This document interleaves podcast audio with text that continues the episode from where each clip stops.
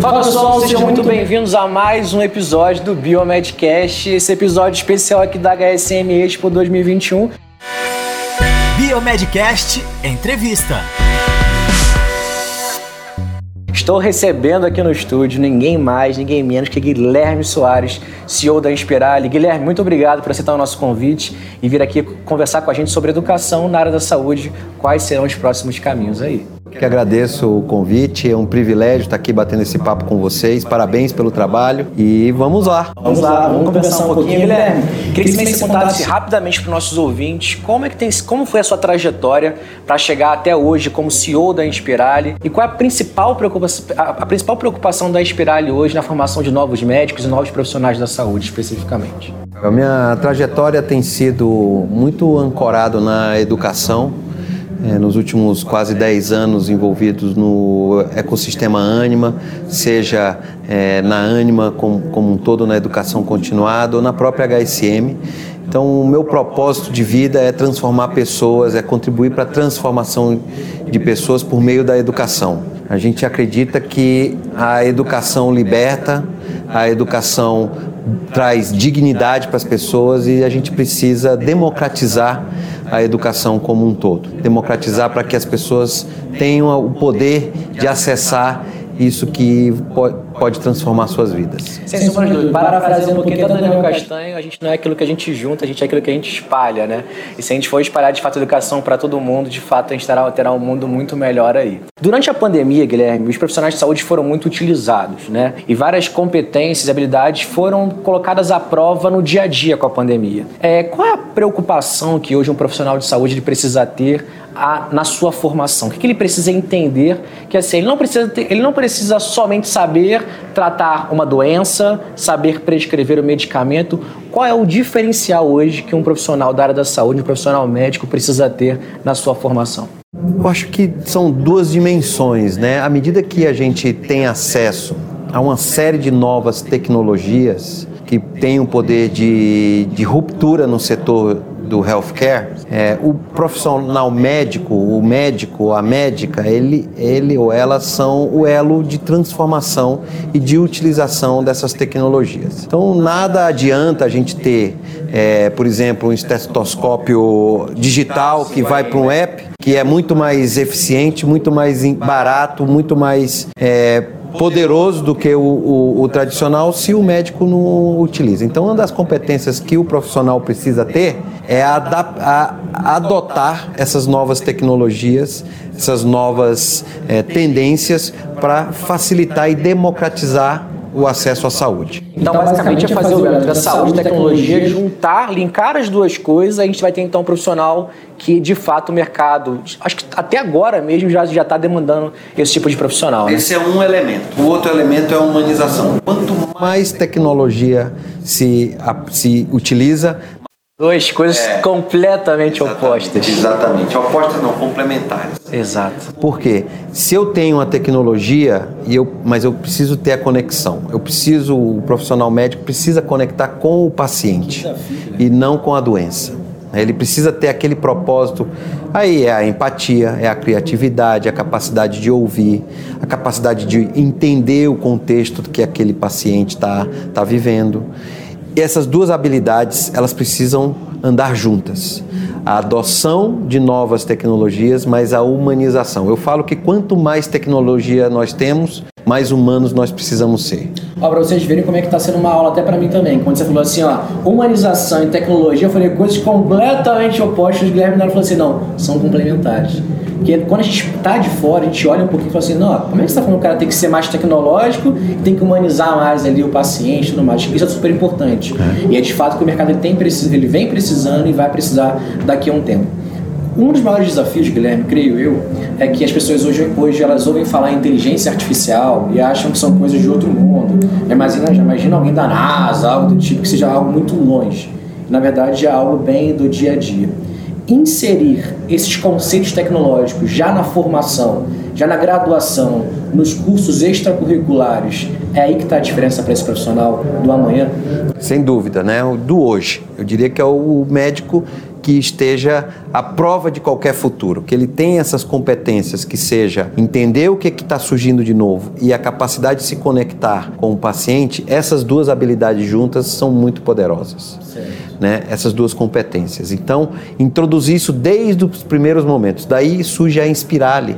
A Inspirale com o seu currículo integrado, ele, ela coloca a, a, a parte teórica, as, as, experimentações e simulações por meio de tecnologias, mas a prática, um ciclo contínuo desde o primeiro ano de graduação. E ao, ao estudante vivenciar esses três ciclos juntos, ele consegue conectar de uma forma muito mais rica e não sim passar dois anos vendo conteúdo, dois anos vendo simulação e dois anos praticando. É importante que esse, essa questão do, dos, das competências elas, elas se entrelaçam né, entre elas. Que as pessoas acham que assim, ah, aquilo que eu vou aprender na aula de diagnóstico por imagem, por exemplo, nunca que eu vou ver isso, por exemplo, junto com fisiologia. Exatamente. Não, é a gente juntar de fato isso, utilizando as ferramentas tecnológicas. Eu confesso para vocês que quem está aqui na HSM teve uma oportunidade incrível de ir lá no stand da Espirale, é. eu vi lá a mesa que a gente tem, onde eu consigo ver um caso clínico de um aneurisma, por exemplo,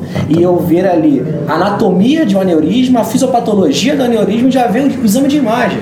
Então ali eu treinei fisiologia, patologia, é, é, é, o tratamento da doença e imaginologia. Então você aprende tudo isso integrado. Então essa visão integrada também é uma das competências que, que também a gente É, nós somos seres humanos integrados. Não é o corpo ou a mente separado.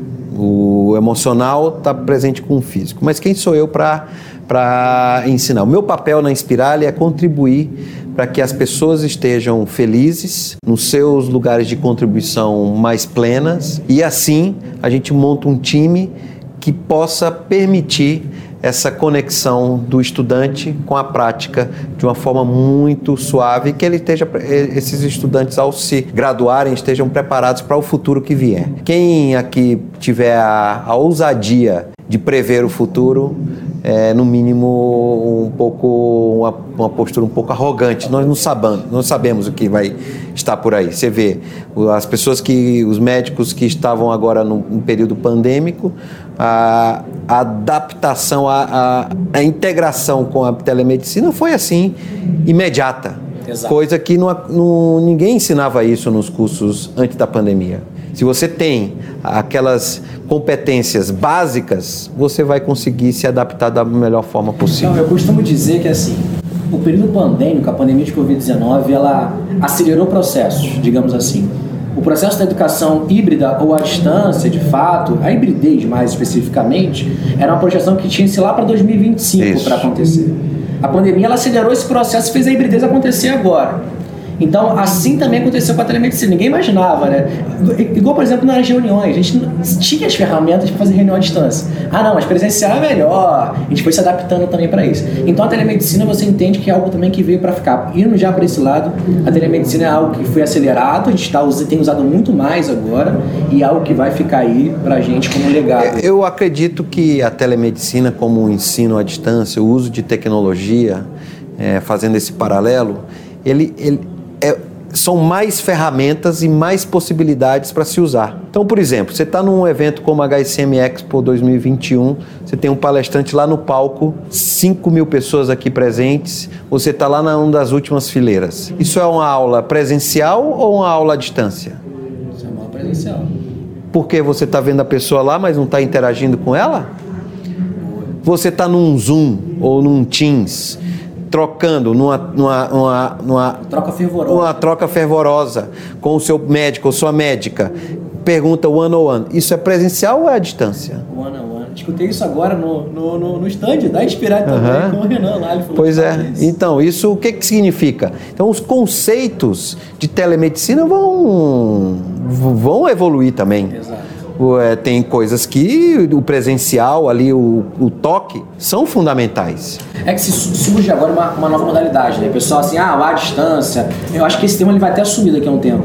A distância, a educação à distância, a questão à distância. A hibridez ela veio de, de ela veio de fato para é, criar um novo modelo ou acelerar esse novo modelo, trazer ele mais para nossa realidade E eu vejo de fato, assim, quando você perguntou assim, ah, é presencial ou à distância? Eu parei pra pensar. O ouvinte que não tá vendo, eu parei pra pensar de fato e o Guilherme me fez entender de uma maneira diferente.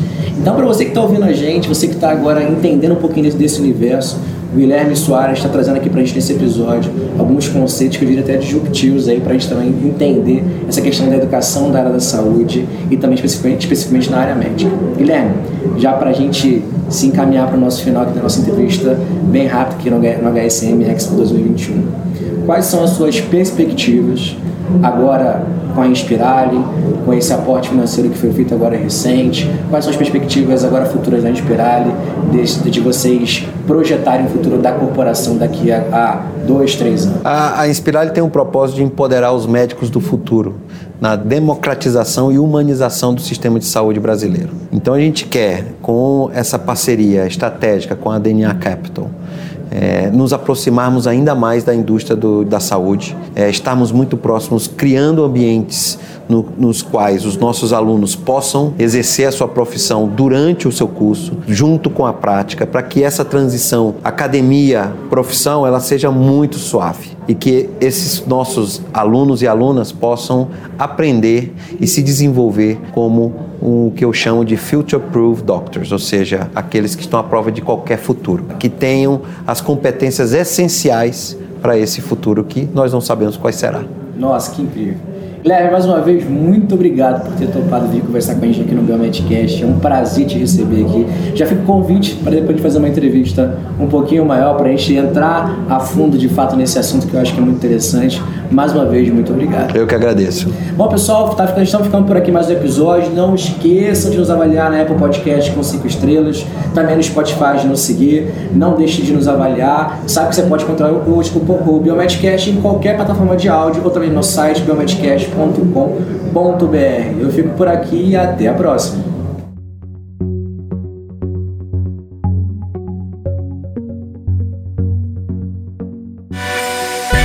Biomedcast Entrevista.